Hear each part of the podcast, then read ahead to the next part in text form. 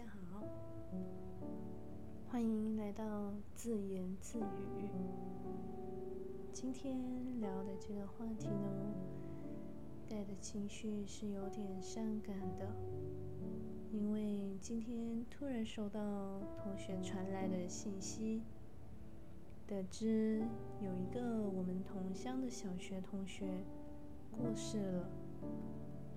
突然觉得生命真的很脆弱，顿时真的觉得有点难过，更让我想起来我的一位好朋友，他就在几年前因为抵不过癌症过世了。当时也是一样，就觉得生命。原来可以如此短暂。话说回来，虽然已经十多年没和这位小学同学联络了，但是因为毕竟我们在小时候认识，又是同乡，也当过同班同学，那多少听到这消息时，也会觉得感慨。人是有感情的动物，就算这个人可能和你不是很熟悉，但是死亡本身，它就是会带给人一种伤心的情感。就像是你在看电视的时候，看见一大片森林在燃烧，很多动物。被烧伤或死亡，你也会觉得难过，对吧？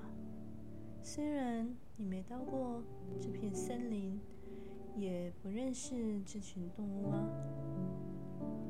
然后我突然察觉到，原来我这个年龄层，已经是会经常面对到身边的人生离死别的一个阶段了。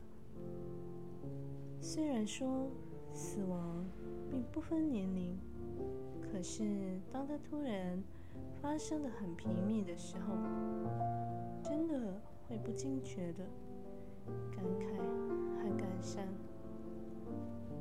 人的一生可长可短，重点是我们怎么活。但千万不要活在别人的阴影下。不要去羡慕其他人的生活，更不要去随意批评其他人的生活。每个人都有每个人自己的步调，就随着自己的步调去活出自己的一片天。就算没有一片天，你也可以自己在黑暗中画出属于你自己的一道彩虹。在活着的瞬间。想做什么就去做，只要不伤天害理，不害人害己，就勇敢的踏出第一步去做吧。不管失败或成功，至少你不会后悔你自己从来没有去试过，没有去做过。希望在收听的你，每一天。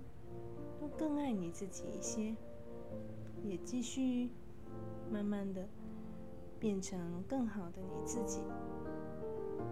谢谢大家的收听，我们下次见。